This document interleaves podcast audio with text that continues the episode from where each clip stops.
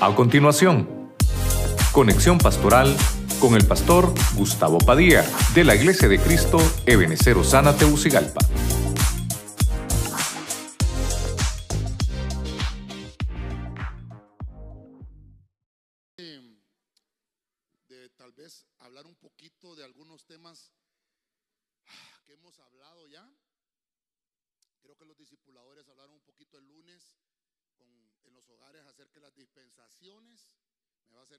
Lo que vamos a hablar hoy.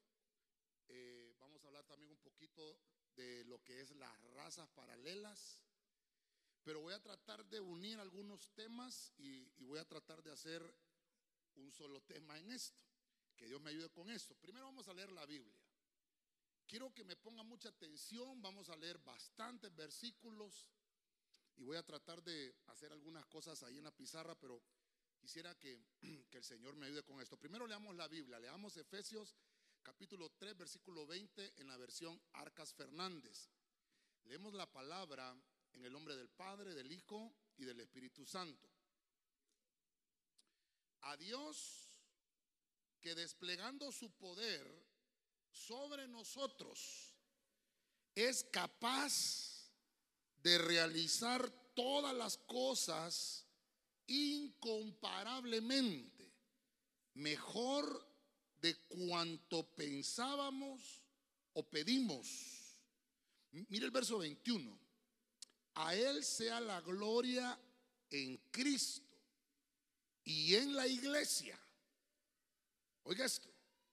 A Él sea la gloria en Cristo y en la iglesia, de edad en edad y por generaciones, por generaciones, sin término. Amén. ¿Qué significa amén? Así sea. Ese versículo es muy interesante, por eso lo tengo subrayado, de edad en edad y por generaciones sin término. ¿Por qué dice que generaciones sin término? Eh, alguien, alguien creo que me preguntaba, no sé si fueron los discipuladores que me preguntaron cuando estábamos enseñando el tema de las dispensaciones, pero la creación, fíjese que la creación no se destruye. En, todos los, en todas las dispensaciones Dios siempre va dejando un remanente. Obviamente hay un castigo en cada dispensación, pero siempre Dios deja un remanente para poder dar una nueva oportunidad a una nueva dispensación. Bueno, antes de cualquier cosa, el tema, ya le dije, se llama el apocalipsis de una creación. Oramos. Padre Celestial, en el nombre poderoso de Jesucristo, nos ponemos en tu mano nuevamente, Señor, delante de tu presencia.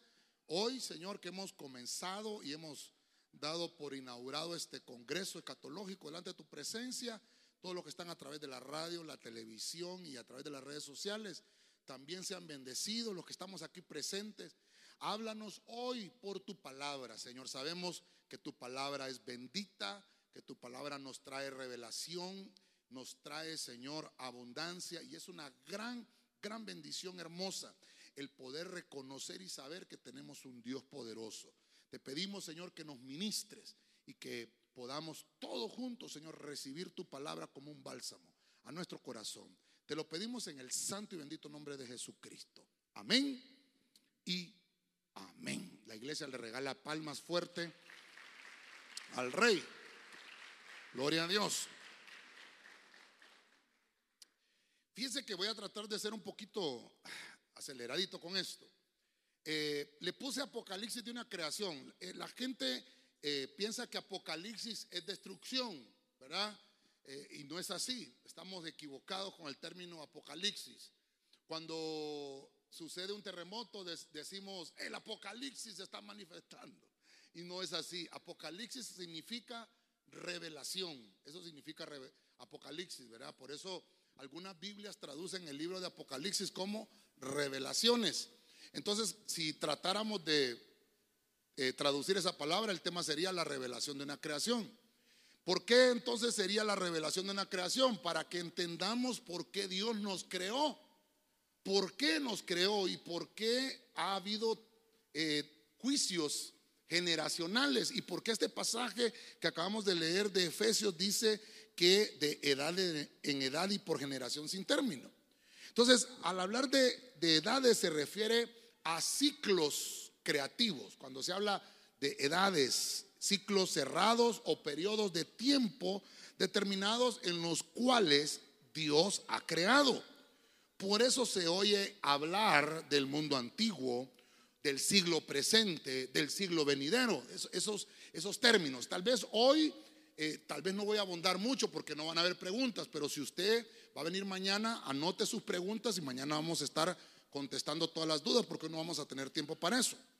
Entonces, antes de avanzar con los puntos que quiero ministrarle, quiero que vayamos a Juan capítulo 6, verso 45, que es un pasaje que yo se lo he siempre mostrado, pero mire lo que dice esta versión Reina Valera Gómez. Escrito está en los profetas y serán todos enseñados por Dios. Y serán todos enseñados por Dios. Así que todo aquel que oyó y aprendió del Padre, dijo Cristo, viene a mí. Entonces, esta versión me, llamó la atención porque habla en tiempo pasado, el que oyó y el que aprendió del Padre. Entonces, aquí empezamos a saber, bueno, ¿dónde aprendimos? ¿Dónde oímos? Porque la fe viene por por el oír. Entonces, usted así como como está hoy sentado, yo se lo he predicado muchas veces. Usted estuvo en algún momento eterno porque usted, eh, eh, hermano, usted inmortal no es, inmortal no somos, somos eternos. ¿Por qué no es inmortal? Eh, porque muere. Bueno, yo también, pero somos eternos, somos seres eternos. Estuvimos en, en, la preexistencia y fuimos discipulados por el Padre. Ahora, eso es lo que quiero tratar de mostrarle a través de la Biblia. Entonces, para que vayamos entrando en materia, ¿dónde pasaron estas cosas? Bueno, Quiero que vayamos a ver entonces eh, el primer libro que se escribió antes que Moisés escribiera el Pentateuco, que es el libro de Job. Vámonos al libro de Job, capítulo 9, versículo 9, para que vayamos poniendo Biblia a esto. Dice la parafraseada del lenguaje sencillo. Dios creó todas las estrellas y las agrupó y las agrupó en constelaciones. La Osa Mayor, la cruz del sur, Orión y las siete cabritas. Verso 10. Dios hace cosas tan maravillosas que es muy difícil comprenderlas. Y más aún, más aún, hablar de ellas. Eh, eh, ahora, eh, como estamos entrando ya, estamos entrando ya en materia, hablar de la eternidad pasada es muy complicado. Que Dios me ayude con esto. Voy a mencionar esto porque voy a, voy a, estamos tratando de hablar de escatología. Esto que estoy hablando ahorita no es escatología, pero tengo que tocar esto para que podamos entender lo que vamos a tocar de la escatología y lo que vamos a hablar mañana y lo que vamos a hablar el domingo. Y entonces, pastor, ¿qué es esto que estamos hablando? Esto se llama enseñanza de profundidad, porque vamos a irnos a tocar versículos profundos para poder entender la escatología. La escatología está mencionada desde el Génesis hasta el Apocalipsis. Escatología, ahorita que hemos andado en la radio y hemos estado en la televisión, nos han preguntado, ¿qué es escatología? Bueno, escatología es, les decía yo, para entenderlo simplemente, usted toma una hoja de papel y es el borde de cada una de los lados de una hoja de papel, es cuando se acaba el, cuando se acaba el lado de, de una hoja, eso es escatología, el final. O cuando las mujeres que tienen su vestido, ¿verdad? Cuando se tocan el borde del vestido, eso es el final, cuando ya se acabó.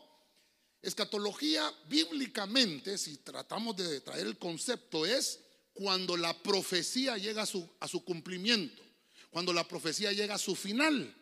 Entonces, para que vayamos a entender mucho mejor esto, voy a tomar un poquito más de tiempo en este punto. Ténganme un poquito de paciencia. Que esa eternidad pasada es cuando se, se crearon los mundos cuando se empezaron a crear, mire usted, dice la Biblia en el Salmo 90, antes que los montes fueran creados, dice el Salmo de Moisés 90, tú ya no serás refugio de generación en generación.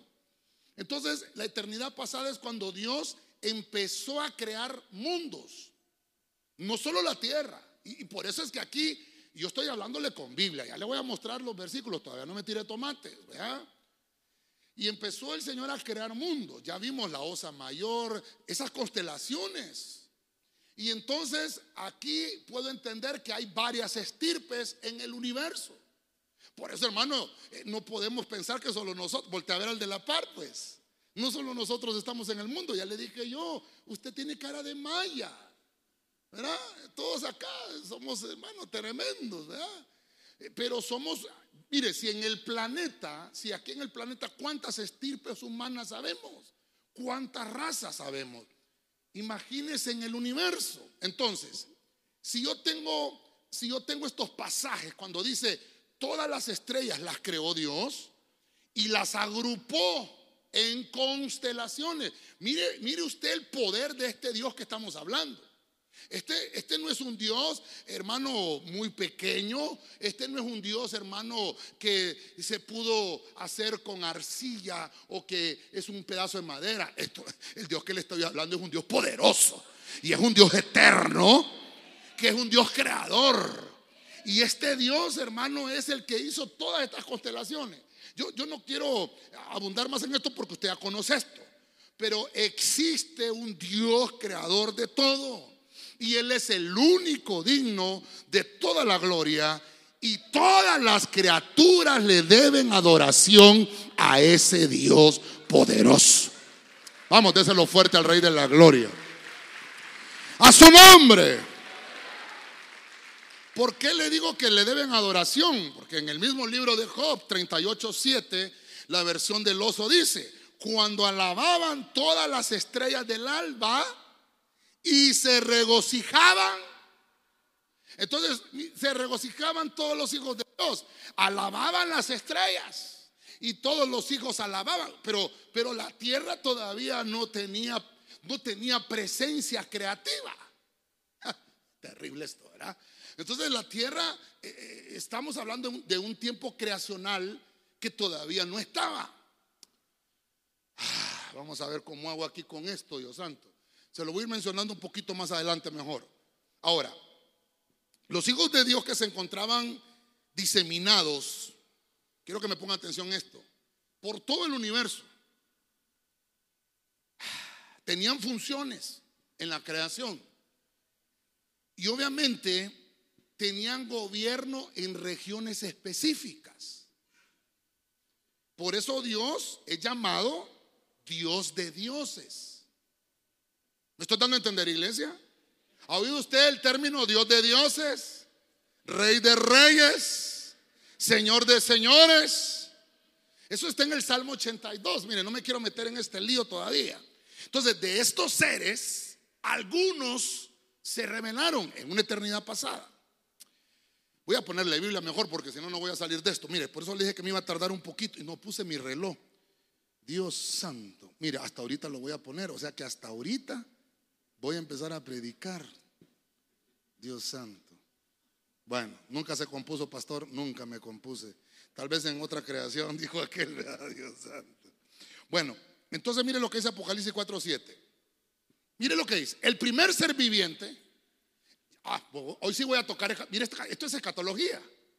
Porque ahora me voy a ir a una profecía que no se ha cumplido, porque, bueno, esto sí existe, pero nosotros no lo hemos visto todavía. Pero mire, dice Apocalipsis 4:7, el primer ser viviente era semejante a un león, el segundo era semejante a un becerro, el tercero, el tercer ser tenía el rostro como el de, un hombre y el cuarto ser era semejante a un águila volando.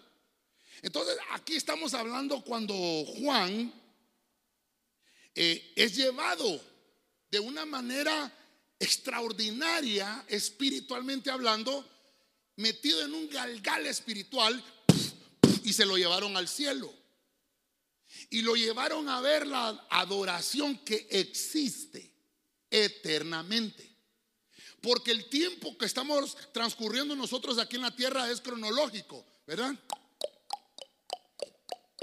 Es cronológico la palabra cronos. Pero el tiempo que está, eh, obviamente, con el que se maneja Dios es el kairos porque Dios maneja su tiempo con eventos.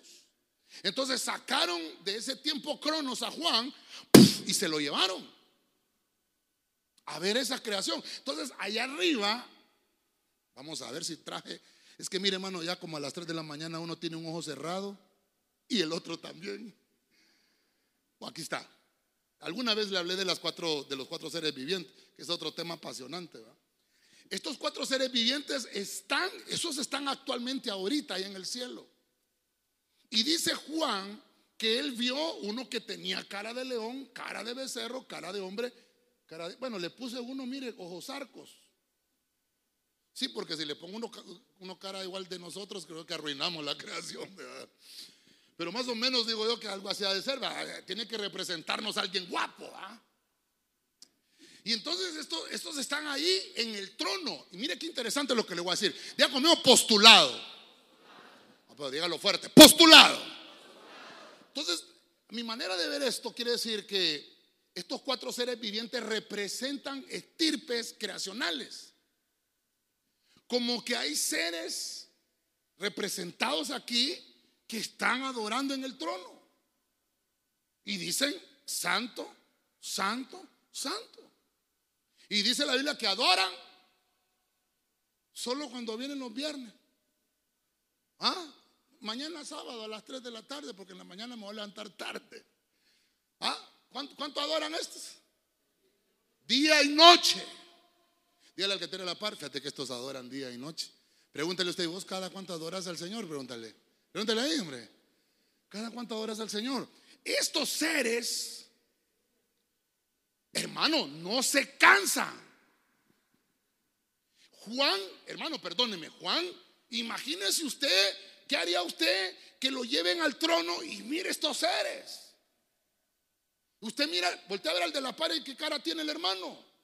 Mm, este como que cara de chancho, no, no, no es becerro, pastor. No, no, no, no va a insultar al hermano, no tampoco. Y usted, pastor, suya como de hipopótamo, pastor, no decir usted, Dios santo. No, no, mire, estos seres vivientes es interesante ver esto. ¿Por qué? ¿Por qué no tienen rostro de, otra, de otro tipo de, animales? Fíjese usted que aquí no hay el rostro de una serpiente. Porque la serpiente es un animal impuro. Bueno, no me voy a atrasar más en esto.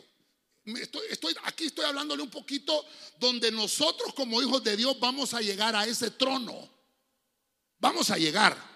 Porque dice la Biblia que sin paz y sin santidad nadie verá al Señor. Voy a, antes de pasar al siguiente punto, 1 Corintios 8:5. Pues aunque hay los llamados dioses, oiga lo que está escribiéndole Pablo a una iglesia que está en avivamiento llamada la iglesia de Corinto.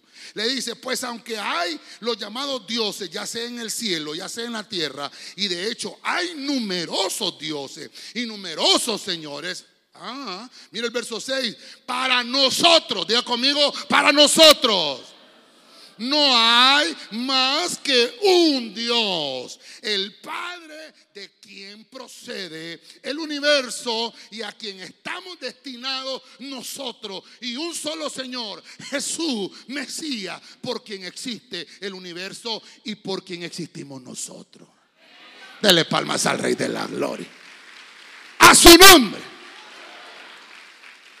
Entonces, como esto es eterno, estos seres creacionales en una eternidad pasada empezaron a tener rebeldías. Por eso es que, por eso es que ahora no, no es extraño que existan.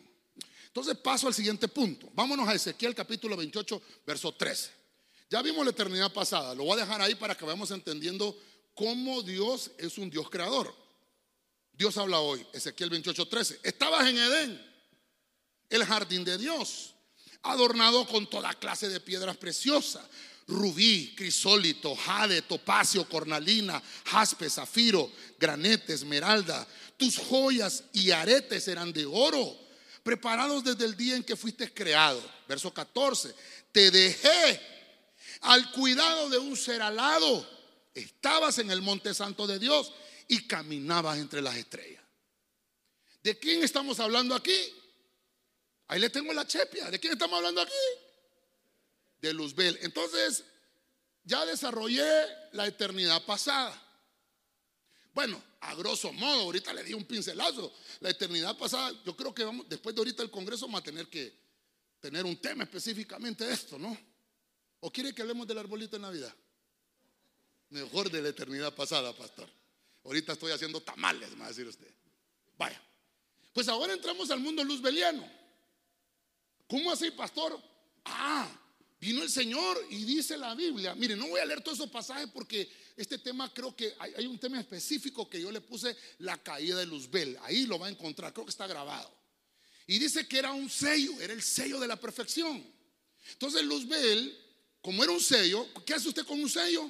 Usted tiene el sello y obviamente empieza a marcar, lo reproduce una, una y otra vez. Entonces, de Luzbel se reprodujo la tercera parte de los ángeles. Y en Apocalipsis capítulo 12, verso 4, dice que con su cola se arrastró la tercera parte de los ángeles. Pero este mundo luzbeliano, vamos a desarrollar el mundo luzbeliano pues. ¿Cómo fue y cuándo fue? Este ser era un ser arcangélico. Era, dice, querubín protector. Pero si usted se fija en el pasaje que estamos leyendo, le está diciendo acá, te dejé al cuidado de un ser al lado. Estabas en el monte santo de Dios, caminabas entre las estrellas. Quiere decir que tenía, él estaba bajo autoridad, tenía cobertura. Tenía que pedir permiso, pues. ¿Me estoy dando a entender, iglesia? Pero tuvo un abundante pecado. No sé si tengo más Biblia, pero es que esto, bueno, le dije que no iba a hablar mucho en el punto. Dios santo, no sé cómo. Tengo que, tengo que correr porque no, no, quiero, no quiero atrasarme. Entonces, Luzbel, el mundo luzbeliano, estaba o está, porque todavía tiene potestad, pero ahora ya no está en el reino de la luz, sino que ahora está en el lado oscuro, así como, como Star Wars se pasó al lado oscuro. Y ahora es príncipe de tinieblas. Entonces a él, a él le dieron un área donde gobernar. Su área es el sistema solar. Y por eso es que y por eso es que en el pasaje anterior, cuando dice crisólito, jaspe, berilio, todos, todos esos, eh, esos, esos, eh, esas, esos, eh, esas piedras preciosas, era un pectoral como, como un sacerdocio que ejercía. Y entonces te paseabas, dice, por esas estrellas. Te paseabas hasta en Edén. Y ese mundo luzbeliano cayó. Ahora, mire, no estoy abundando en este mundo porque solo estoy tratando de mencionarlo por lo que le quiero enseñar dentro de unos 30 minutos más o menos y lo que voy a mostrarle mañana. Este, este mundo cayó, la eternidad pasada también tuvo rebeliones, porque este ser luzbeliano tuvo contrataciones, dice la Biblia, ¿con quién? Usted ya lo sabe, ¿eh? con la iniquidad y con la maldad. Y dice que comercio abundante de maldad. Entonces eso no le gustó a Dios. Pero entonces, el, donde él ejercía sacerdocio o donde ejerce, lo que pasa que él cayó y entonces dice que Miguel fue el encargado de sacarlo, porque solo tenía que ser uno de su mismo rango. Entonces, en el, en el cielo, en el monte de Dios, existían o existen, bueno, existían tres, pero quedaron dos. Estaba Luzbel, estaba Gabriel, estaba Miguel. Con seres arcangélicos. Por eso es que en el arca, en el arca del pacto, ¿ha oído hablar usted del arca del pacto? Cuando a Moisés el Señor le muestra el arca del pacto y le dice que, que, que talle dos querubes, ¿por qué le dice dos querubes? Porque solo hay dos ahora, habían tres antes. ¿Me están dando a entender, iglesia? Mire, no le traje esas fotos porque el tema no es ese. Eso yo ya se lo mencioné en otro tema. Porque esos dos seres es Miguel y Gabriel. Miguel se encarga de las cosas del Padre y Gabriel se encarga de las cosas del Hijo. Entonces por eso solo están esos dos. Pero antes entonces en el arca estaban tipificados los tres, Luzbel, Gabriel y Miguel. Entonces Miguel fue el encargado y eso lo puede encontrar en Apocalipsis capítulo 2. Entonces dice que Miguel peleó con sus ángeles y Luzbel con sus ángeles. Y dice que Miguel ganó y lo votó. Incluso la Biblia habla de otra batalla de Miguel con Luzbel cuando estaban peleando el cuerpo de Moisés. Ah.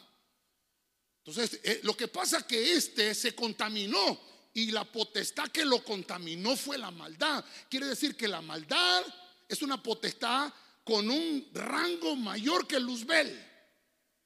En el reino de las tinieblas, Luzbel es príncipe, pero no hay rey, lo que hay es reina, que es la reina de los cielos.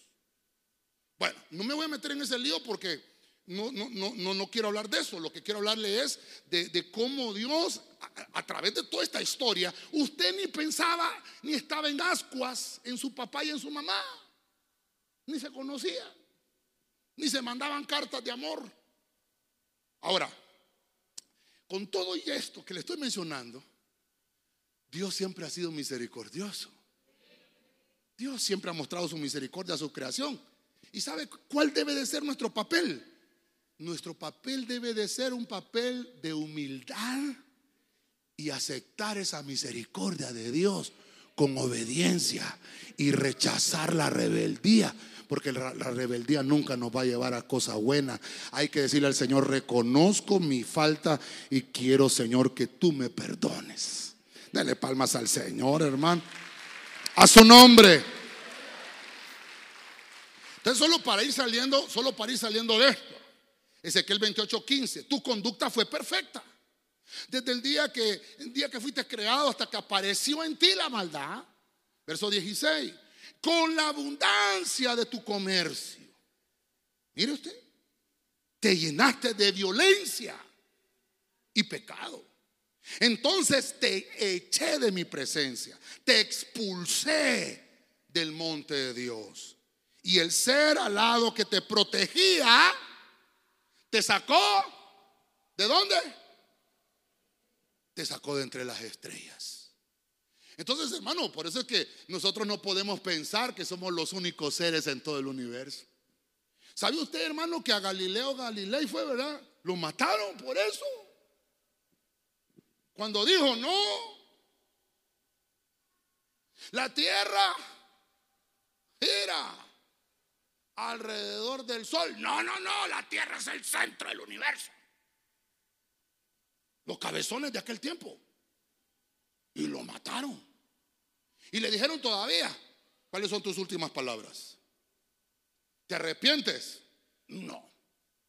Si tú dices que la Tierra es el centro del universo, te dejamos vivir. Es que es mentira. Y más rápido lo, terminaron de matar, hermano. Qué terrible, ¿verdad? Entonces, esta creación me llamó mucho la atención. Entonces, lo que quiero, lo que quiero abordar es esto. Pero tú dijiste en tu corazón, voy a, a, leer Isaías. Mire cómo la Biblia, estoy leyendo Ezequiel, estoy leyendo Isaías, porque la Biblia no se tiene que entender cronológicamente. Los pasajes no están escritos cronológicamente. Esto tiene que ser un estudio para poder armar el rompecabezas de la historia de la creación. Entonces dice el 14:13, tú dijiste en tu corazón, está hablando de Luzbel, subiré al cielo por encima de las estrellas de Dios me levantaré, y dice, levantaré mi trono y me sentaré en el monte de la asamblea en el extremo norte. Mire el 14, subiré sobre las alturas de las nubes y me haré semejante al Altísimo. Esa palabra Altísimo es el ayón. Mire, por el tiempo, hermano, ya, me, ya son las 8 y estoy en el punto 2. Por el tiempo voy a tocar eso mejor mañana. Voy a tocar eso mañana. Entonces, Él se reveló. Y dice Apocalipsis 12, que usted lo conoce, no lo voy a leer por el tiempo. Entonces, como fue expulsado, el ser que lo cubría se encargó de sacarlo de donde él estaba. Y entonces, cuando fue expulsado, se trajo la tercera parte de los ángeles que estaban con él. Entonces ahora cobra sentido lo que se le reveló a Moisés, porque Moisés escribió el Pentateuco.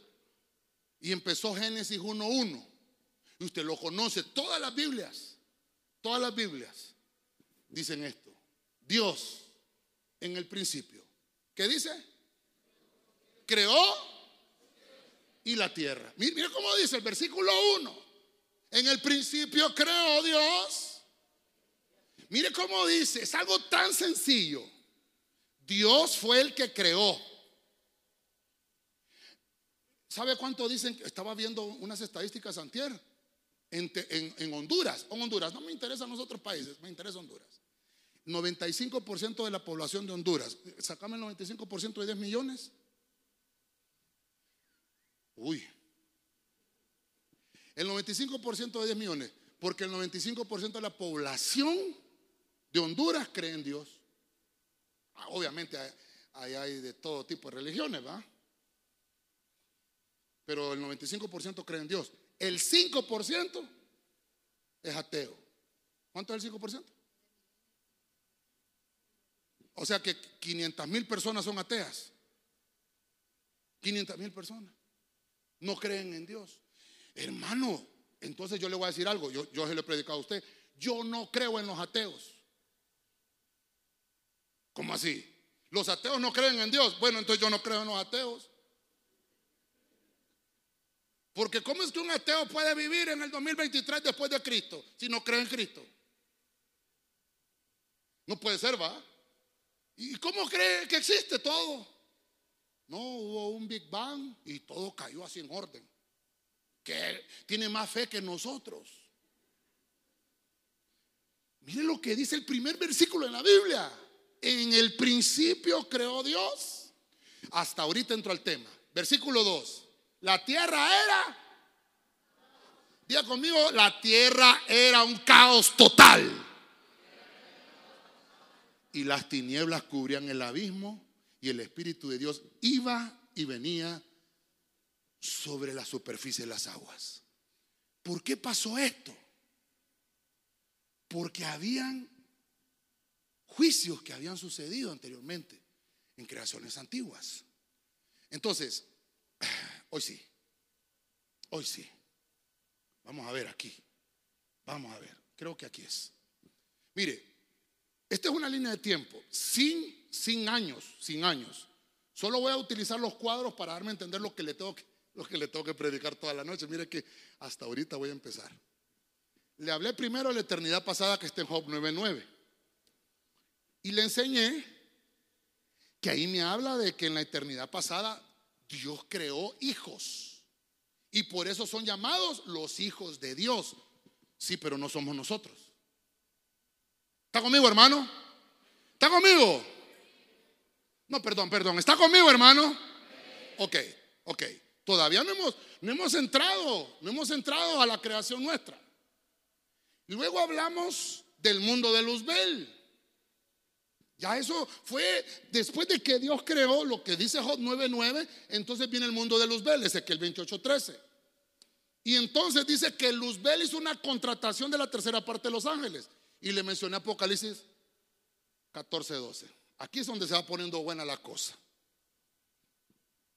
Quiere decir que hubo un juicio de agua. Porque entonces Dios, por esa creación que se reveló, es que tengo que explicarle todo esto por lo que le quiero mostrar escatológicamente que va a suceder. Porque hay un pasaje en, bueno, en los evangelios que Cristo dijo, como en los días de Noé. Y yo no he llegado a Noé. Entonces hubo un juicio de agua. Vino Dios y inundó la tierra. Juicio. Y todo ser vivo murió. Y entonces encuentro que Génesis 1.1 dice que era un caos total. Entonces, eso dice Génesis 1.1. Pero del, Génesis 1.1 al Génesis 1.2, no crea que fue al día siguiente. Que, no, ahí. Si, si los científicos dicen que la Tierra tiene 64 billones de años, tal vez mañana le voy a hablar de los dinosaurios, hoy ya no me va a dar chance de eso. Entonces, quiero que le vaya poniendo atención a esta, a esta gráfica. Mire, Esto me costó, no crea que así, usted la está viendo así rapidito, pero me costó hacerla, no crea que, que fue así de fácil, ¿verdad? ¿Por dónde ibas? Por acá. Entonces, ¿me estoy dando a entender, iglesia? Vamos, vamos entrando en materia. Génesis 1.26. Tal vez hoy sí me doy a entender con Génesis 1.26. Biblia de las Américas. Y dijo Dios, hagamos al hombre a nuestra imagen, conforme a nuestra semejanza, y ejerza dominio sobre los peces del mar, sobre las aves del cielo, sobre los ganados, sobre toda la tierra y sobre todo reptil que se arrastra sobre la tierra. Verso 27. Creó pues Dios al hombre a imagen suya. A imagen de Dios lo creó. Varón y hembra los creó. Interesante. Dijo Dios, hagamos. Ya conmigo, hagamos. Tal vez otro tema va a ser ese, hagamos. Pero Dios dice que los hizo varón y hembra. Estoy en Génesis 1.26. Entonces, toqué la, eternidad pasada. Este es un tema, ¿verdad? Después del mundo luzbeliano es otro tema. Entonces ahora voy a ver los preadámicos. ¿Por qué le pongo los preadámicos? Porque aquí no está hablando de Adán. Creó Dios al hombre y creó Dios varón y hembra. Creó parejas de una vez. Ahora, ¿qué es lo que está viendo usted aquí? Dice que ejerza dominio sobre peces del qué dice? ¿Qué agua es la que hay en el mar? Salada. ¿Y el agua salada dónde es que está? En el mar, en el huerto no hay mar. Entonces no está hablando de Adán. No hemos llegado a Adán. Por eso le puse preadámicos. Y esto creo que se lo mencioné en el tema de las razas paralelas. Por eso de esto yo voy a salir rapidito. Volte a ver al de la pared y dígale, no sos vos, hermano. Este no sos vos. No, son tus familiares. No, tampoco, ¿verdad? Pero ese es el hombre de Neartendal. ¿Cómo se llaman? El Pithecanthropus erectus. Bueno. Es que la inteligencia artificial está terrible. Bueno, eso vamos a hablar el domingo. Es terrible, hermano, cómo están creando, cómo eran los preadámicos. Entonces la tierra, eh, Dios empezó a crear. Es que Dios es creativo. Empezó a crear y empezaron a ver seres, hombre, varón y hembra. Y entonces algunos estudiosos dicen que este fue el que, yo le he dicho a usted, va, fuego. Descubrieron el fuego. ¿Ah? ¿Cuándo descubrió el fuego usted? Bueno, yo en Navidad cuando reviento cohetes, pastor, allá cuando tenía cinco años. Eh, sí, va, qué terrible, va. No, esto hermano empezó la evolución, dice, pero mire, mire cómo es terrible esto, una evolución porque este hombre no tenía ropa, tuvo que vestirse porque eh, eh, hubieron edades. Ya leímos, ya le leí el pasaje con el que empezamos al principio en Efesios 3:20. ¿Qué edades han habido? Según los científicos, la edad de hielo, ¿sí? ¿Qué edad? Otra edad, la edad de hierro, la edad de bronce. Así, lo, así lo catalogan la, la humanidad. Entonces, ¿pero cuándo fue que existieron estos seres? Bueno, según la Biblia, fueron creados según Génesis 1, 26 al 28. Y estos, estos tenían que, mire usted qué terrible, el Señor les dijo, sed fecundos y multiplíquense. Pero estos, hermanos, ni tan siquiera hablaban.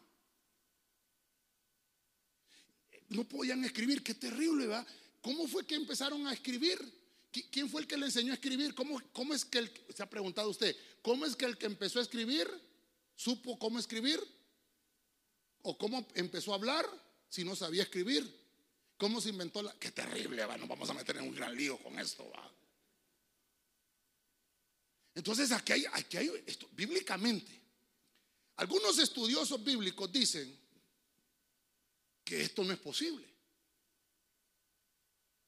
Pero yo tengo un montón de pasajes que le voy a mostrar. Y hay muchos científicos que cuentan otra historia. Incluso los historiadores dicen que una de las, de las eh, civilizaciones más antiguas son los sumerios. Miren, no, encontré una foto más eh, con mejor resolución porque las que están son muy feas y muy viejas. Pero las civilizaciones sumerias tienen 27 mil años de antigüedad, a partir de nosotros, para atrás. 27 mil años de antigüedad. Entonces, así empezaron a hacer las casas ellos. Ellos no utilizaban madera. Hermano, perdóneme, no tenían serruchos. Así como usted ahora que tiene sus serruchos. Usted se va a comprar la ferretería eléctrica, las herramientas. Hasta inalámbricas tiene ahora, hermano. Yo creo que ni dedos tiene ya, se los ha volado un montón, ¿verdad? Pero mire, así era antes y construyeron, han encontrado, eh, los arqueólogos han desenterrado un montón de, tablas de arcilla donde han podido descifrar eh, algunos, eh, algunas, ¿cómo le explico, hombre? Algunos escritos, pues, sumerios. Es la, es la civilización más antigua. No me quiero enfocar aquí porque esto no es escatología, esto es hablar de los tiempos pasados. Lo que, lo que me interesa es hablarle de esto para que podamos entender nuestros tiempos. Entonces, los preadámicos eran estos. Cuando el Señor está viendo esta creación, oiga, diga conmigo varón y hembra, son parejas. Hermano, oiga bien, si, los científicos dicen que hace 27 mil años existían los sumerios, la Biblia no me dice cuánto, pero sí tengo Biblia en Génesis 1.26. Estos tienen diversos linajes. Son distintos, son diferentes. No le vuelvo a poner otra foto porque este se ríe del hermano de la par. Pero estos preadámicos empezaron a desarrollarse. Pero ¿sabe qué? Su desarrollo, su desarrollo los llevó a ser malos. Los llevó a ser malos. Y es ahí donde, donde me quiero detener. Mira, hasta ahorita, hasta ahorita. Ese es donde me quiero detener. Voy a leerle Biblia entonces porque usted me dice, pastor, usted no me está leyendo Biblia. Quiero que guarde este versículo porque yo no se lo he oído a nadie. Quiero que lo guarde. Jeremías 4:23, nueva traducción viviente por favor. Dice, miré a la tierra y estaba vacía. Pero prácticamente como que estamos leyendo Génesis, ¿va? No, escuche. Y no tenía forma. Miré a los cielos y no había luz. Recuerde, estamos leyendo Jeremías. Mira el verso 24. Miré las montañas y colinas que temblaban y se agitaban. Verso 25. Miré y toda la gente, ojo, ah, entonces había gente, se había ido. Todos los pájaros, había creación. Todos los pájaros del cielo se habían volado. Verso 26. Miré y los terrenos fértiles se habían convertido en desiertos. Las ciudades. Diga conmigo, las ciudades. Hermanos, si no existiera ese versículo, no se lo predico. Las ciudades estaban en ruinas. Pero ¿qué es lo que me llamó la atención? Destruidas por la ira feroz del Señor. Pero ¿dónde puedo, ¿Dónde puedo poner este versículo en la línea de tiempo? ¿Dónde lo puedo poner? Esto pasó con los preadámicos. Cuando esto pasó, ahora, diga conmigo postulado. Mire, dígalo fuerte porque si no después me atacan ahí en las redes. Mira cómo me dicen, ese gordo es mentiroso. Conmigo postulado. Los científicos cuando, yo no sé cuántos han visto esa película de Noé, pero la, que hizo Russell Crowe. ¿Eh? No sé cuántos han visto la película de Russell Crowe. Los científicos dicen que el diluvio de Noé no fue global, sino que fue continental. No sé si me voy a entender que solo fue un continente. Es porque son cabezones, como no leen la Biblia. El diluvio sí fue global, no he, llegado al diluvio, al diluvio global. Porque los científicos tienen pruebas de un diluvio continental. ¡Ah!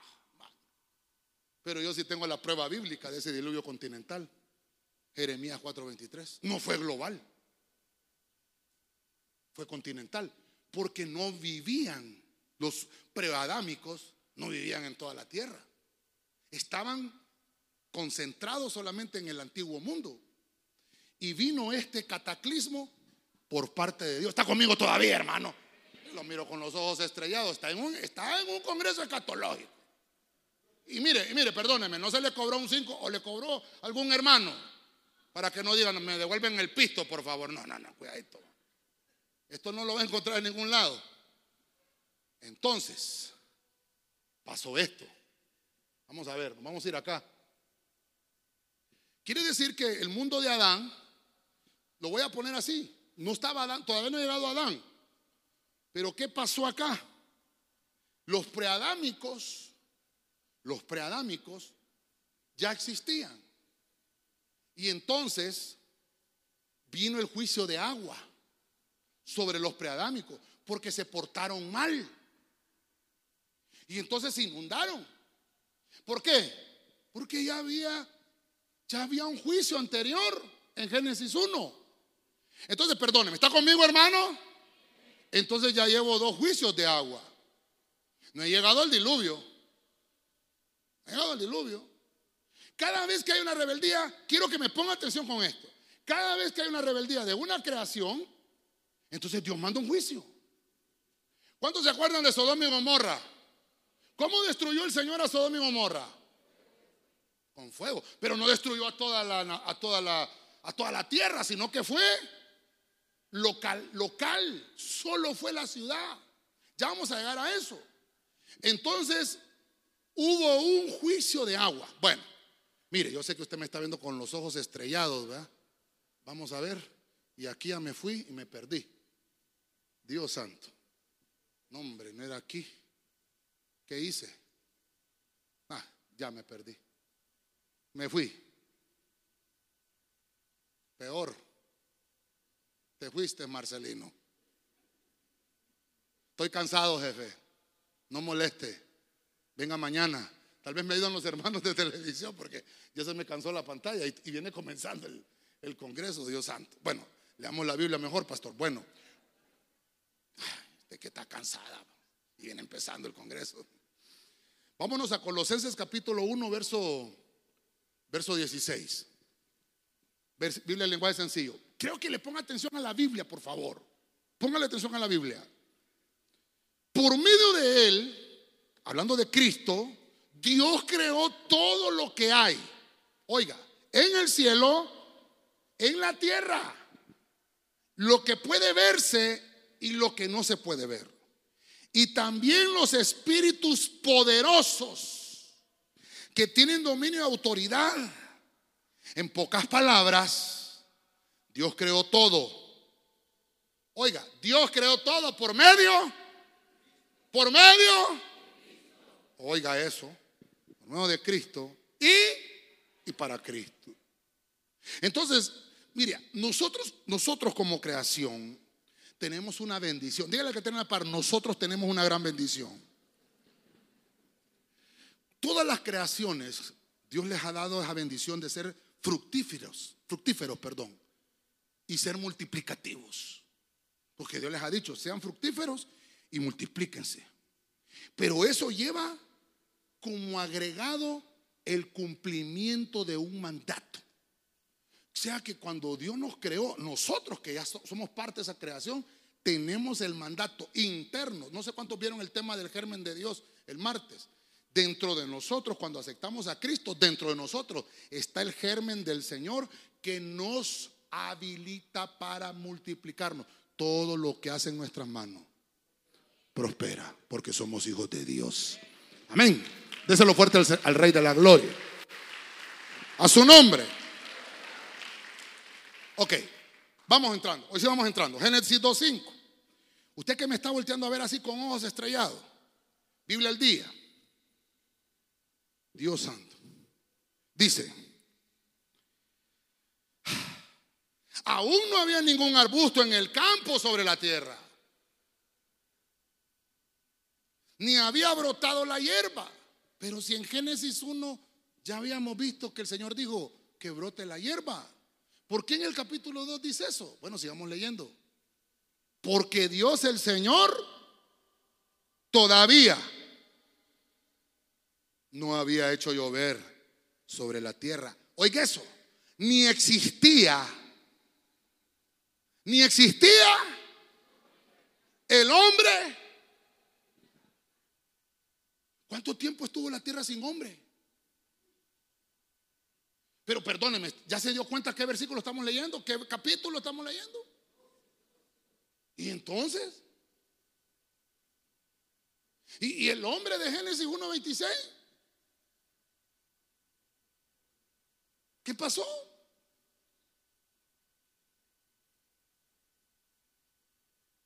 Es que aquel hombre murieron.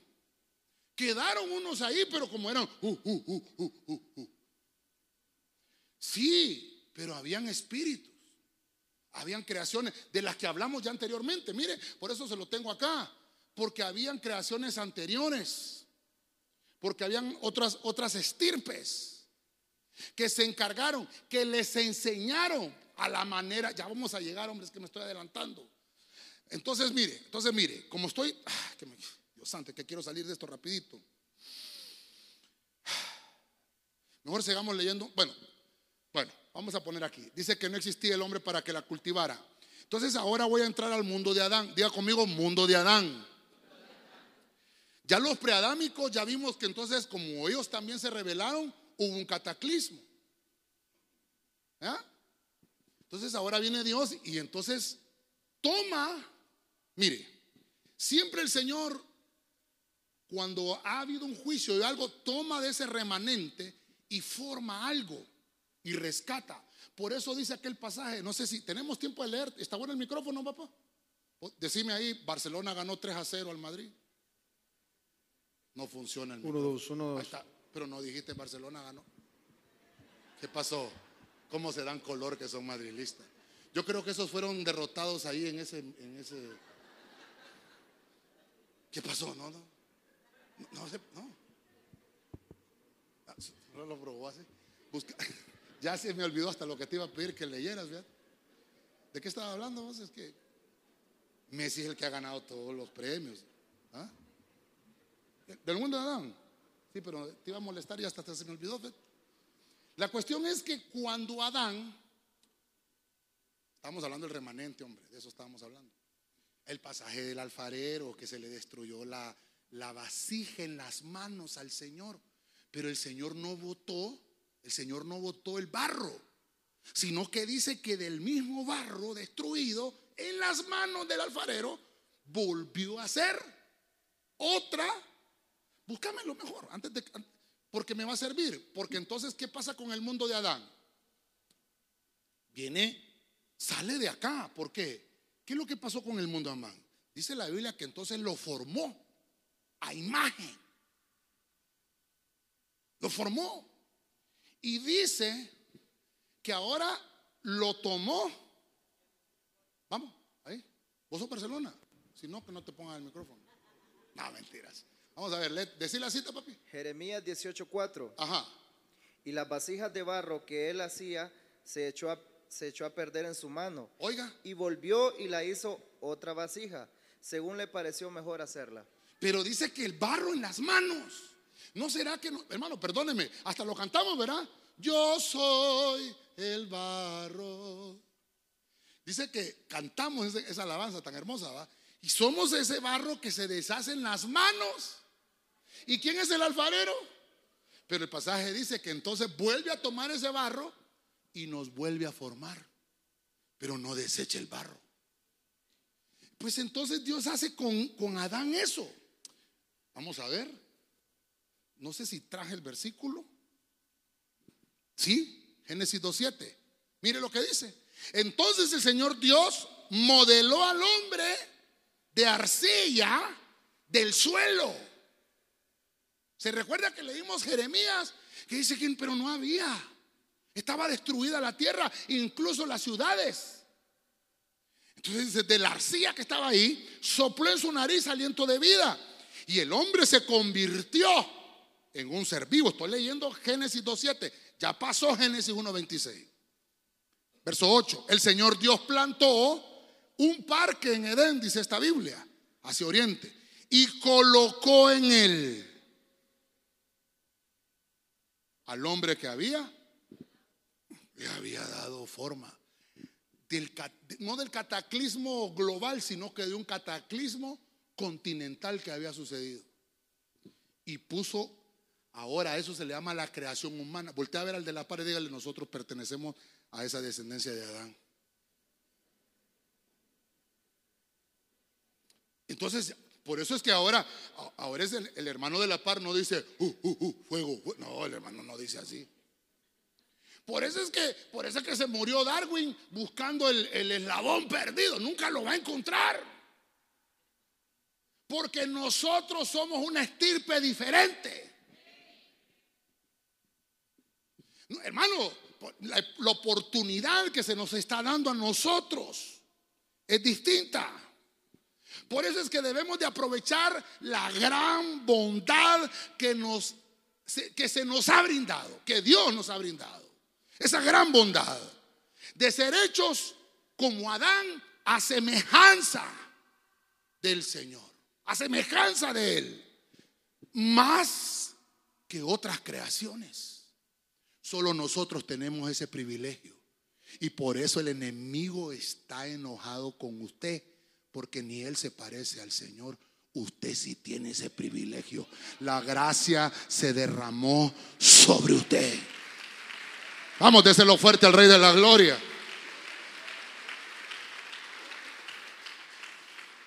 A imagen de Dios. Dígale al que tiene la par, pues, hermano, estás hecho a imagen de Dios. Estás hecho a imagen de Dios. Entonces, mire. Entonces, mire. Vamos, vamos, porque el tiempo ya se me fue. Ay, mire, tengo que hablarle de Abel, de Enoch, de Cés. Ay, que se hace. Mejor mañana, ¿verdad? ¿Va a venir mañana? Ah, va, entonces mañana. Terminemos con esto porque voy por la mitad del tema, hermano. Según de Pedro 2.5. Martín Nieto. No perdonó. Mire, estoy leyendo el Nuevo Testamento. No perdonó al mundo antiguo sino que reservándose solo ocho personas, entre los cuales Noé, como heraldo de justicia, desencadenó el diluvio sobre el mundo de los que practicaban la injusticia. Entonces ahora entramos a la época de Noé. Hasta ahorita voy entrando al, tema, fíjese hermano. ¿Cuándo fue que existió Noé entonces? Después de que Adán fue sacado del huerto, cuando pecó, ya no vimos todo eso, ¿verdad? Porque usted lo conoce. Entonces dice que Adán salió del huerto hace seis mil años. ¿Ah? Y cuando Adán salió del huerto, a los mil años eh, fue el diluvio, ¿no? Aproximadamente. O sea que si estamos ahorita nosotros en una línea de tiempo, hace seis mil años salió Adán del huerto. Quiere decir que el diluvio fue hace cinco mil años atrás. Entonces voy a, voy a revisar un poquito atrás cinco mil años. ¿Por qué? Porque Cristo dijo que la escatología del tiempo final, como en los días, entonces tengo que ir a revisarme atrás. Tengo que ir a revisar atrás, como en los días de Noé, porque así como fue en los días de Noé, va a pasar, va a pasar en el tiempo final. Por eso es que me, media la tarea, hermano, ahí hay como unas 20 horas de estudio para sacarle todo eso con Biblia. Ahí no crea que me fui a estudiar a Darwin, ¿verdad? Y Darwin que decía, no, ¿qué dice la Biblia? Entonces Noé me está hablando que, mire usted, hace cinco mil años el Señor le llama a eso mundo antiguo. Vamos a ver los discipuladores, ¿qué dispensación es? No me van a dejar mal parados, hombre, por favor. Padre, Padre purísima, de, con pecado concebida. Ay, Señor de la gloria. ¿Cómo hacemos? Los mandamos hincados y de regreso, que prendan una candela y que. ¿Cómo se llama la dispensación?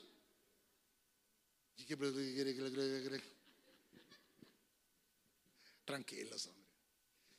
Recuerden que cuando, cuando fue el, el mundo de los preadámicos se llamaba la inocencia, ¿no? Ahí entra la conciencia. Y entonces viene el gobierno humano con Noé. Interesante, porque el Señor le llama el mundo antiguo. Y cada una de estas, de, de estas eh, épocas y edades, cuando Dios hace un juicio con estas personas, cada una de estas dispensaciones, no sé si lo enseñaron así ustedes, cada, cada generación que vivió una dispensación y fue juzgada, no tiene derecho a vivir en otra dispensación. Quiero que se le quede, porque esto me va a servir para el tema de mañana, por eso estoy enseñándoselo ahorita. Cada, lo vuelvo a repetir, cada generación que vivió en una dispensación no tiene derecho de meterse a otra dispensación para salvarse. Es en esa dispensación donde tiene que salvarse. Dicho eso, desarrollemos a Noé. Hasta cantábamos. Con Noé, con Noé, en el arca me salvaré. ¿No lo cantó en la escuela bíblica? Tiene que ser cristiano desde niño. Fíjese usted, con Noé, capítulo 6, no lo voy a leer porque usted ya lo conoce. Capítulo 6 de Génesis mundo antiguo, empezaron a haber incursiones de ángeles caídos. Por eso me sirve todo esto que le estoy haciendo acá. Incursiones de, creaciones y de estirpes. ¿De cuáles? De estas que le estoy hablando. Y se metieron estas, estas tres que tengo acá, uno, dos, tres, cuatro, se mezclaron con esta, con esta pero dice la Biblia que Noé fue encontrado puro en su genética. A eso se le llamaba el mundo antiguo.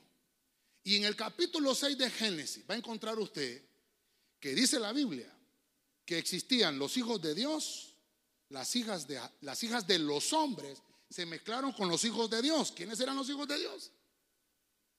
Y dice que entonces les nacieron gigantes. ¿Está conmigo, hermano? Mire, póngame atención, porque si ahorita está pensando si ya tiene hambre, ahorita se le va a ir el hambre.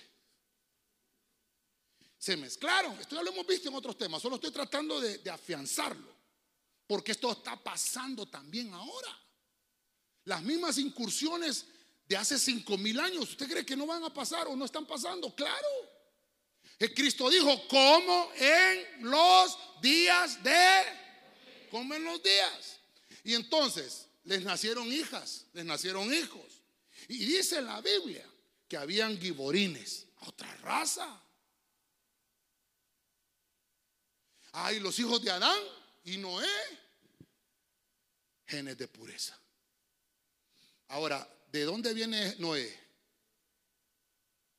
¿De dónde viene Noé? ¿Qué estirpe trae Noé? De Adán, es el décimo. ¿De dónde venimos nosotros? ¿Ah? De, Noé, pues de Adán, de Jafet para ser exactos. Los israelitas vienen de Zen, hijo de Noé. ¿Se acuerda que lo enseñamos? Pues si no lo enseñó, lo voy a aplazar ahí con los hermanos.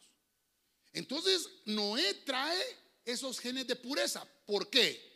Porque Noé no se mezcló. Pero los que vivían afuera, tenían relaciones sexuales entre ellos. Y dice la Biblia, cuando una mujer tiene relaciones sexuales con otro hombre, sus espíritus se mezclan y son uno solo. Y se contaminan entre ellos. Diga conmigo, no me molesto, pastor. Y por eso es que el Señor dice, toda relación sexual fuera del matrimonio es pecado. Solo dentro del matrimonio. O sea, casados. O sea que cuando no están casados, ninguno de los dos fornica. Pero si están casados y se van fuera del matrimonio, adulteran. Es así de sencillo. ¿Se imagina usted esas incursiones? Esas incursiones, eh, hermano, bajaban los hijos de Dios y tenían relaciones sexuales. Otro día vamos a hablar de eso porque eso, eso no es escatología, eso es hablar de temas de profundidad. Entonces, como nacieron gigantes, y la gente dice, eso es mentira, pero fíjese que yo eh, estuve investigando porque hay algunas fotos en internet que, que encuentran osamentas de gigantes que son falsas, son falsas. Usted sabe que ahora hasta la inteligencia artificial existe, ¿verdad? ¿Sabe usted que ahora, eh, hermano, usted puede con la inteligencia artificial tomar la, eh, el video de uno de los artistas de Hollywood, de esos gringos que ni en español hablan, y lo, hace hablar español? Y el, tono que usted quiere lo puede hacer con el tono eh, español, con el tono argentino, con el tono que usted quiera, con la inteligencia artificial. Bueno, hace tres días los Beatles no sabía. Hay una canción que se llama Now and Then. No sé si dije bien.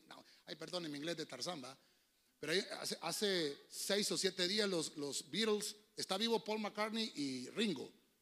Entonces, eh, en 1995, Elton John es, ¿verdad? O John Lennon, ¿cómo es la cosa? Siempre los confundo. Bien sabes que son bandidos, solo, solo para probarlos dejó un cassette, dejó un cassette mal grabado de esa canción y, con la inteligencia artificial limpiaron la voz, limpiaron la música. Hermano, ¿sabe qué? Está en el número 8 a nivel mundial ahorita. Está enojado Bad Bunny porque le está quitando. Ella está calladita. Hermano, eso es terrible. Entonces, bueno, yo no sé por qué le estoy hablando de eso. La cuestión es que esta foto es de un gigante en Ecuador. Y, ahí están ellos, lo descubrieron. No sé si están alegres porque les van a regalar algo, pero, pero ahí están los huesos. Eh, ¿Sabe qué es lo interesante? Que en Ecuador y en Perú es donde se están haciendo los hallazgos. ¿Se recuerda todo lo que hemos eh, estado viniendo hablando de los cataclismos que han habido? No he llegado al de Noé, estoy en el de Noé todavía. Porque allí habían gigantes. ¿Y qué hizo Dios? Se abrieron las fuentes de las aguas. Se abrieron las fuentes de las aguas y entonces Noé se metió al arca. Porque cada vez que estas creaciones cometen un error o se meten en rebeldía, hay juicio. Y nos preguntaban en la radio, pero ¿por qué Dios no es amor? Pues sí, pero también es fuego consumidor. Hay que leer todo el versículo. Y la gente me pregunta, ¿y los niños qué culpa tienen? ¿Cuántos niños se salvaron en esa arca? Ninguno. Se murieron. Se murieron. Lastimosamente. Silencio. Pero se fueron al cielo. Ah, lindo. Sí, es que vamos a llegar ahí. Vamos a llegar ahí. Mire, creo, creo, que lo voy a tocar el domingo un poquito más. Pero yo no sé si usted se acuerda de este viejito. ¿Eh? ¿Ah? Sí, va. Ese maestro lo, conozco, bueno, no lo conozco, pero sí lo sigo desde hace como unos 30 años, yo ese maestro.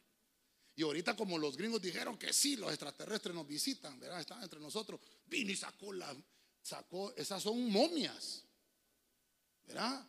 Pero estas ya no son de Ecuador, son de Perú, de Nazca, que estaban enterradas ahí y dicen que tienen mil años. Le estoy diciendo que el diluvio fue hace cinco mil. Ya, espérenme, solo permítanme. ¿Por qué se lo estoy trayendo a colación? porque empezaron a hacer un gran revolú que no son, que no son reales y, dicen que es, papel higiénico que forraron, no sé qué, dicen que, que, son piñatas y que, es que mire, hermano, que esto es terrible. Es que hablar de esto es terrible, ¿verdad? Pero hermano, perdóneme, pero ya le enseñé yo con Biblia que hay creaciones, pues. ¿Cuál es el problema de.? Puede hacer, él está orgulloso de mostrarlo. Yo diría que bueno, él, mostró unas radiografías. Bueno, tuvo el valor de ir al Congreso, ahí en México. Tuvo el valor de presentarse, ahí está, mire. Y llevó, de esos tres que él tenía, llevó dos. Los llevó al Congreso. Y hermanos, nadie ha hecho eso en el mundo. Y incluso, eh, eh, como eran de Perú, eh, esta gente del, ¿cómo se llama esto? Ajá, no, los, ¿cómo se llaman esto? Los, los ah, no me recuerdo, hombre, cómo se llaman, se me fue, se me escapó. Ya la edad, hermano, ya cuando uno está viejo. Eh, lo, estaban, le estaban queriendo opacar su descubrimiento, porque él llevó radiografías, estos tienen órganos internos, o sea, no son momias pues, porque las momias lo que hacen es sacarle todos los, los órganos, estos tienen los órganos adentro, o sea que estos murieron en un accidente. Pues. ¿Eh? Este no es aquel que hizo E.T. Call no, pero me parece, va. El punto es que queda la duda. Pero si en la Biblia encuentro que hay otras, hay otras creaciones que, son de... Eh, y, fíjense qué interesante, estos no se parecen a nosotros, ¿va? Porque los que se parecen a Dios somos nosotros. Los demás no se parecen. Los demás son feos. El punto es, eh, vamos a ver este, este montón de cosas. Yo, yo digo que esto es como una desinformación. Porque cuando venga el arpazo van a decir, se lo llevaron los extraterrestres. Pero en realidad fue el Señor que nos llevó. ¿Cuántos dicen amén a eso? Dale palmas fuerte al Rey de la Gloria.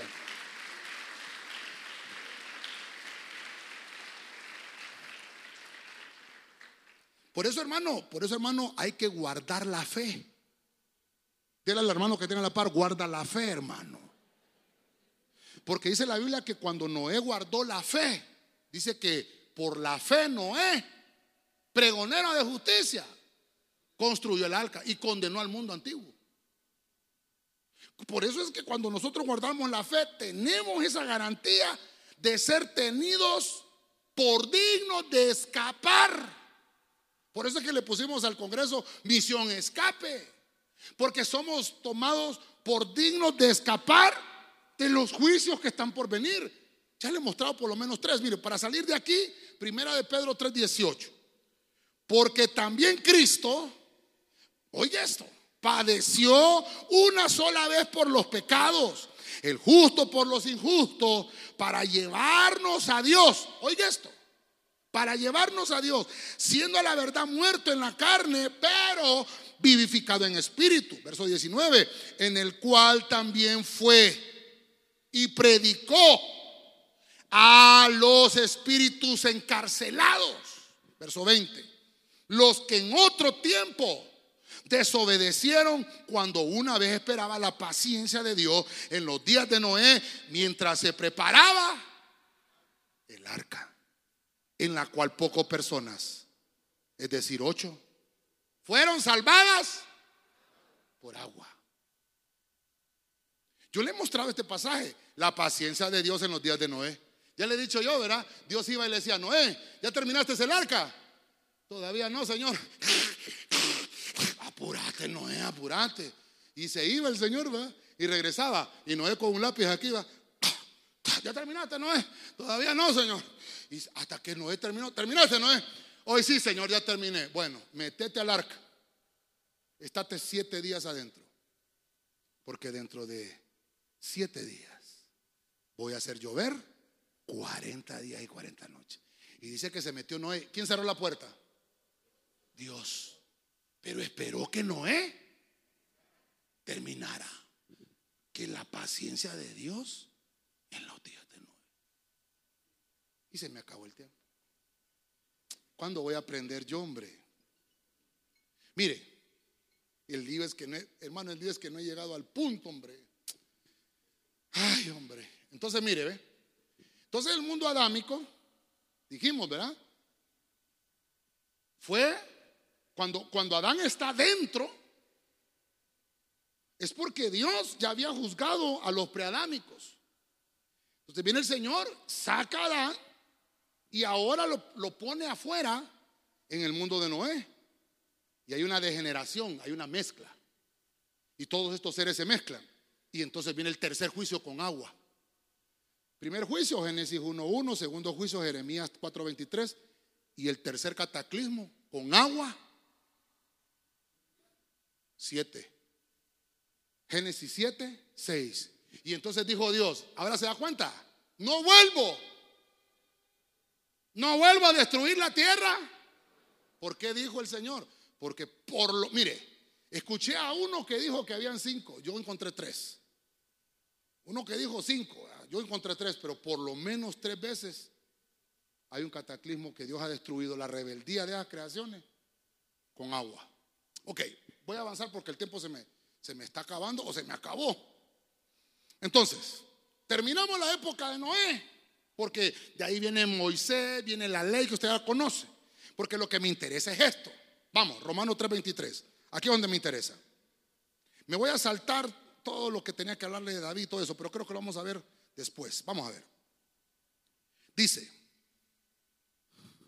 por cuanto todos pecaron, están destituidos. Estoy entrando a escatología hasta ahorita, de la gloria de Dios. Siendo justificados gratuitamente por su gracia, mediante la redención que es en Cristo Jesús, redención para salvarnos en el futuro. Verso 25. A quien Dios puso como propiciación por medio de la fe en su sangre para manifestar su justicia a causa de haber pasado por alto en su paciencia. ¿Cómo dice? ¿No se da cuenta que es muy parecido a lo que está pasando con Noé en la paciencia? Los pecados pasados. Entonces ahora entramos a una era, lo voy a poner de una vez aquí, va. Le llamamos el mundo. Ah, aquí, está, eh, aquí lo tenía ya. Lo que pasa que antes de pasarme aquí, en Éxodo 20, 1 al 20, está el mundo de la ley. Y este mundo de la ley es la ley de Moisés, es una ley que se escribe y es una ley acusadora. La ley mata. Pero antes de ponerle aquí esto, quiero desarrollar esto, porque esto es lo que me interesa. La era de la gracia. La era de la gracia comenzó cuando se reunieron 120, bueno, cuando 120 quedaron en un aposento y el Espíritu Santo se derramó sobre ellos. Amén, hermano. Y dice que fueron llenos y el avivamiento de la iglesia comenzó. Entonces voy volando aquí, voy volando porque ya estoy terminando. Y empezó hace dos mil años el tiempo de perdón. Todo aquel que confiese que Jesús es el Señor será salvo. Esa es la raza presente. Somos nosotros. Diga conmigo, tiempo de perdón. Ahorita, hermano, es, quiere venir a la iglesia, hermano. Vamos, lo invito, le pago el bus. Y no, que mire que me duele la uña, me duele el pelo. Ay, mire que estoy con gripe. ¿Ya? Eh, está bien, es, es gracia. Es dispensación de gracia. Se manifestó por Cristo. Pero en el pasado también hubo gracia. Lo que pasa es que no era una dispensación, sino que algunos hombres de Dios hicieron uso. No me voy a meter en ese lío porque si no, no voy a terminar. Sino que lo que quiero ministrarles es esto. Entonces vino Cristo para librarnos de lo futuro, que es donde quiero entrar. Vino Cristo. Entonces, mire, aquí pasó algo importante. Hace dos mil años. Yo soy poco para poner esas cruces, hermano. A mí no me gusta poner cruces. No me gusta. Porque la cruz significa muerte. Es maldición, ¿verdad? Pero mire, esto es importante. Póngame atención aquí. Llega el tiempo de la cruz. Y cuando se llega el tiempo de la cruz, se finaliza qué dispensación? La de la ley. Por eso el mundo de la ley. Se acaba el mundo de Noé. Se acaba la, era de la, ley escrita, de la maldición. Le quitan el sacerdocio levítico. Se lo quitan. ¿Quién fue el último el sumo sacerdote de turno? Ah, Caifás. el Señor le quita el sacerdocio a Caifás. Un sábado a las 3 de la tarde, cuando Él resucita. Cuando Él resucita. Y se instaura una nueva dispensación. ¿Y ahora quién es el sacerdote? Melquisedec, Cristo Jesús. ¿Está conmigo, hermano? Eso es lo que estamos viviendo ahora. Amén. Incluso, recuerde que antes, y esto me va a servir por el tema de mañana que se llama el reino del el reinado del anticristo. Cristo ya está funcionando, pero antes de que Cristo funcionara tres años y medio aproximadamente, vino Juan el Bautista que abrió el camino a la manera de ahora en los tiempos finales viene un falso profeta que le abre el camino al anticristo para que se termine de concluir un tiempo de gracia que el Señor abrió, que es un tiempo para la iglesia. La gracia es para la iglesia, es para nosotros. Ok. Entonces, en la cruz, es que esto es hermoso. Cristo, yo creo que voy a tener que tocar esto en Santa Cena, pero Cristo en la cruz nos estaba librando de tres castigos que teníamos que pasar por fuego. Y estoy hablando como creación, como creación, como creación. Por eso es que el sacrificio en la cruz, hermano, dice que hasta un eclipse hubo. Cuando Cristo murió, dice que la tierra se oscureció. Y por eso es que cuando, cuando la, tumba, hermano, se empezó a, remover, dijeron, dijeron los, los que estaban ahí, los romanos, verdaderamente este era el Hijo de Dios. Hermano, el Cristo que nosotros predicamos es poderoso.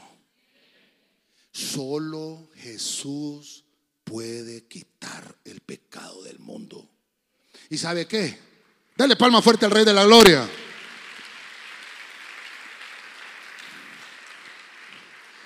Solo Jesús puede quitar el pecado del mundo y Él solamente, Él puede salvarnos. Nadie más. Ninguna religión que pueda predicar alguna otra cosa. Eso es mentira. Solo Jesús puede salvarnos.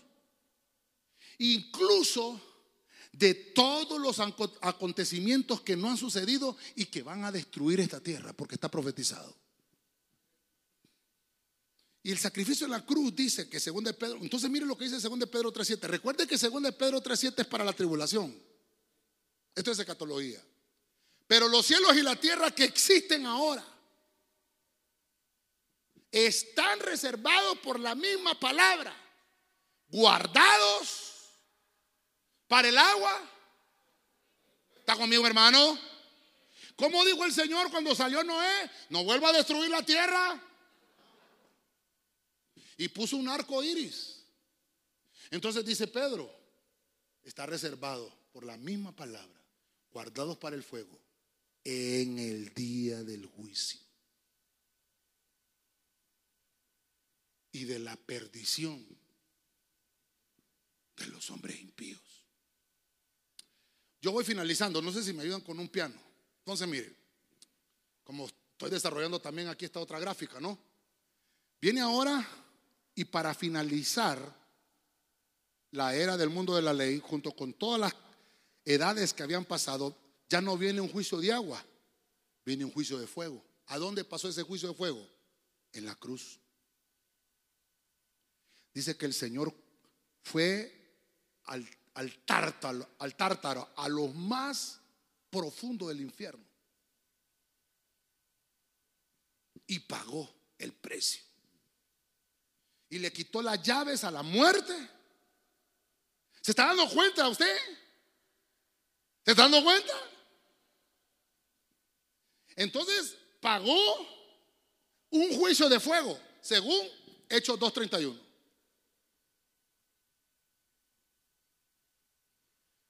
Pero también comenzó la era de los gentiles, somos nosotros.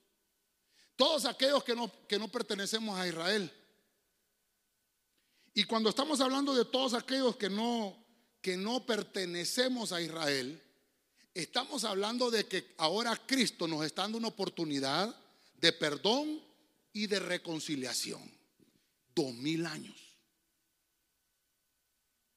de predicación, de predicación. ¿Qué celebramos el 31 de octubre? Día de los muertos. ¿Ah? De la reforma.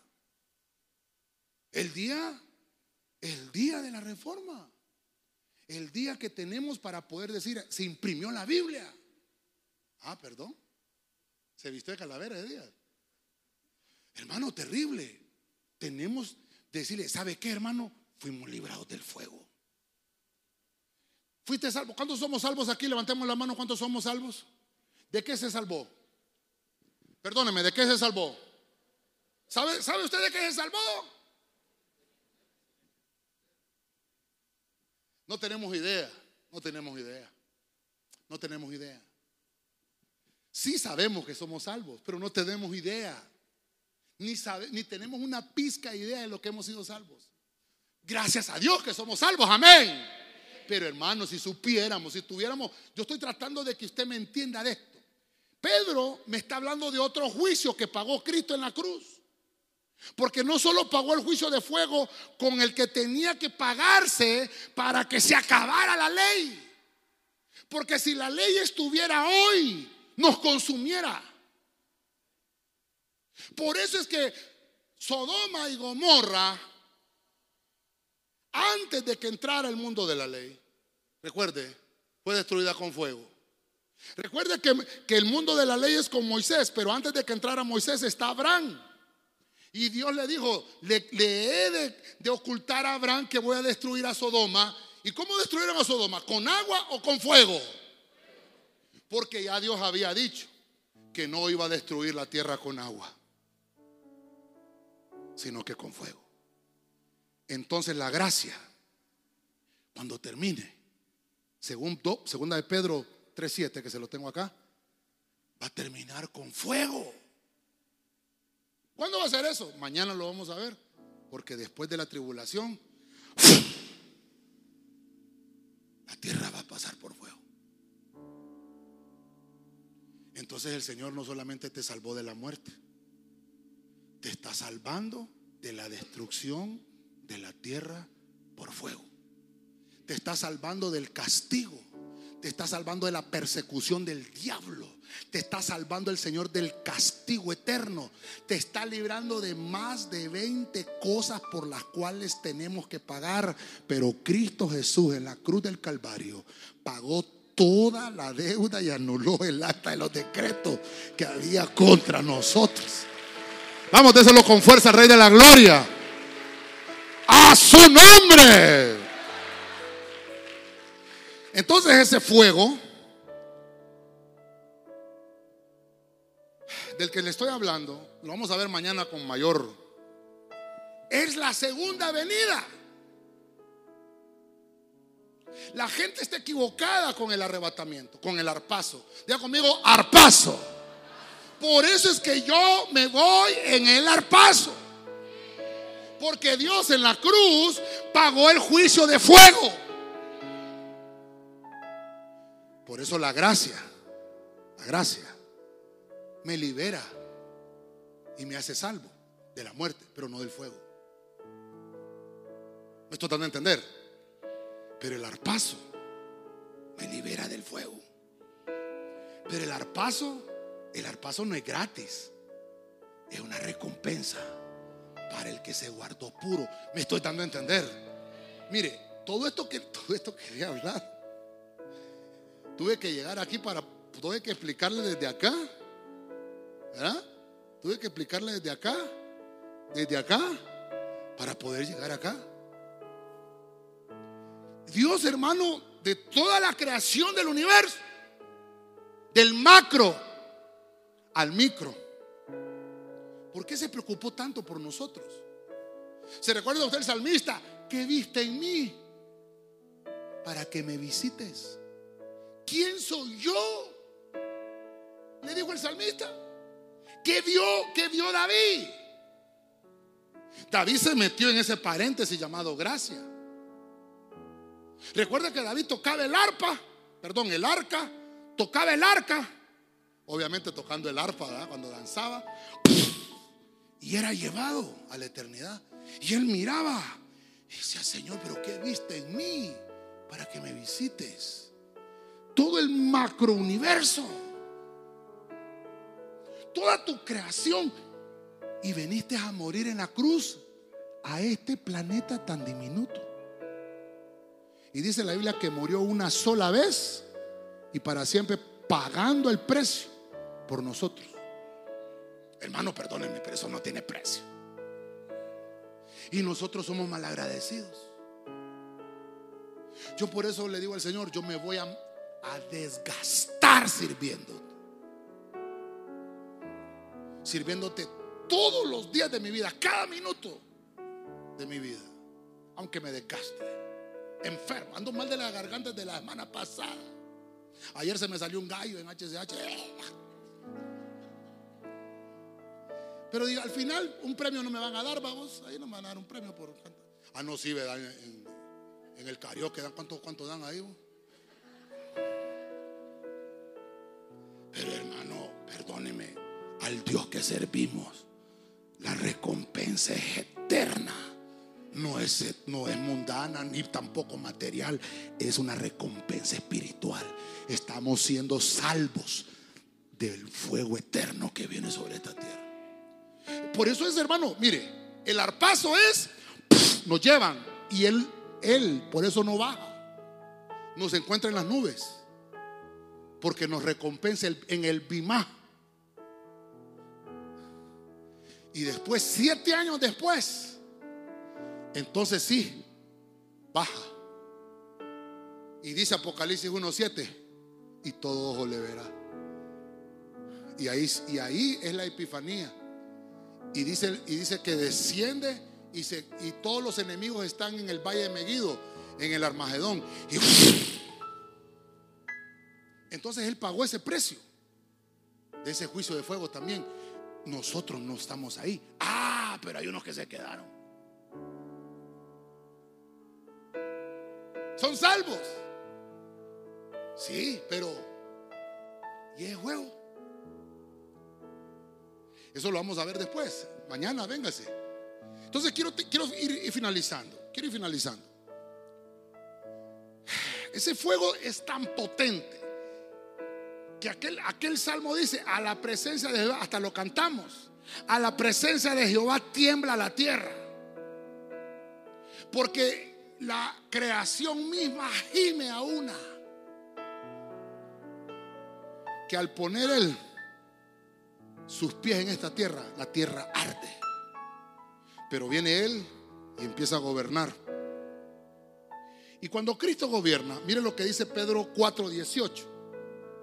Si el justo con dificultad se salva, ¿qué será del impío y del pecador? Dios santo son las nueve. Por consiguiente, los que sufren conforme a la voluntad de Dios, encomienden sus almas al fiel creador haciendo el bien. Tengo que apurarme, tengo que apurarme. Pensé que iba a terminar bien esta vez, hermano, perdónenme. Tengo que finalizar. Termino, hoy sí termino. Aquí finalizo. Ya no me dio tiempo de hablarle todo lo demás. Apocalipsis 24, traducción del lenguaje actual. Luego vi tronos, dice Juan y en esos tronos estaban sentados los que habían sido asesinados por mantenerse fieles a la enseñanza de Jesús y al mensaje de Dios. Ellos no habían adorado al monstruo ni a su estatua, ni se habían dejado poner su marca en la frente, ni en las manos. Ellos volvieron a vivir y Dios les dio tronos para que gobernaran con el Mesías. ¿Cuánto? Mil años. Entonces se instaura una nueva era, un, nuevo mundo. Mil años nada más, que es el milenio de paz. Vamos a hablar un poquito de esto mañana porque ya no me dio tiempo. Aquí es el reino del Mesías. Él viene a tomar esto. Pasa el fuego. Consumió hace dos, hace dos mil años, consumió en él, en la cruz, el juicio del primer fuego. El juicio del primer fuego. Después de la tribulación viene un juicio de un segundo fuego para que se instaure el milenio de paz. El Mesías tiene que reinar. Hay un señorío. Es el señorío de Cristo. Finalizo acá. Vamos a ver. Dios mío, se me volvió a ir acá esto. Vamos a ver.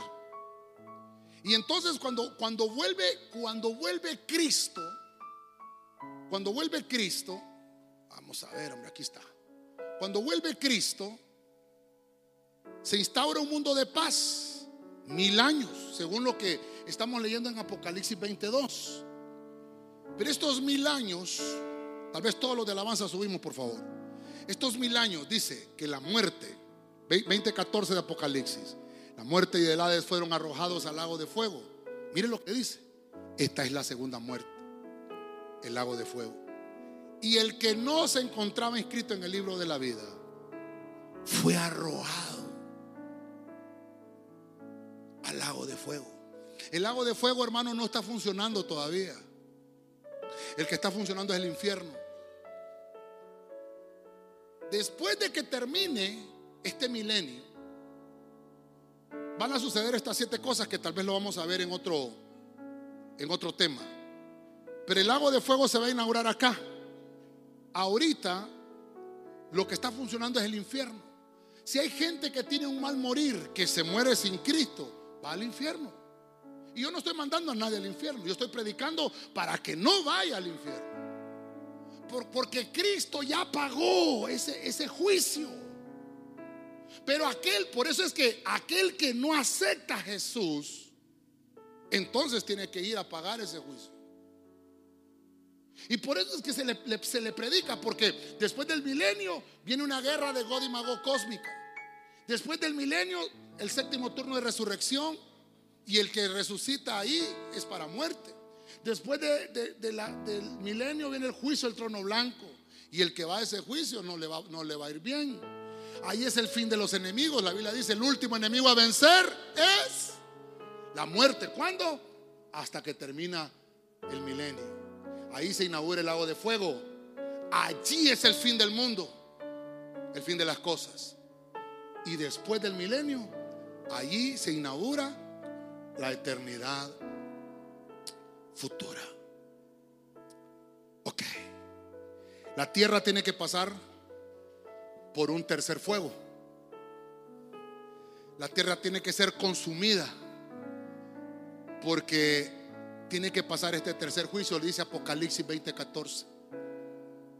Entonces, ¿está conmigo, hermano? ¿Está conmigo, hermano? Han habido tres juicios de agua y solo ha habido un juicio de fuego en la cruz. Pero faltan por cumplirse dos juicios de fuego para esta creación. Y la noticia es que en la cruz del Calvario, Cristo pagó por los tres juicios de fuego. Pagó por los tres juicios de fuego por tu vida. Cristo pagó para que tú no murieras. Y Cristo pagó el precio de la segunda muerte. O sea que la muerte no tiene ninguna potestad sobre los hijos de Dios. Nuestro destino es reinar con Cristo por la eternidad. Recibiremos el galardón al final de nuestra carrera. ¿Cuántos dicen amén? Mire cómo voy a terminar. Apocalipsis 21.1. Después vi un cielo nuevo. Vi una tierra nueva, pues ya el primer cielo y la primera tierra habían dejado de existir. Lo mismo que el mar. Y entonces viene una nueva, una nueva creación, donde ahora todo va a ser nuevo, porque las cosas viejas pasaron y todas las cosas son hechas nuevas. Amén y amén. Dele palmas fuerte al rey.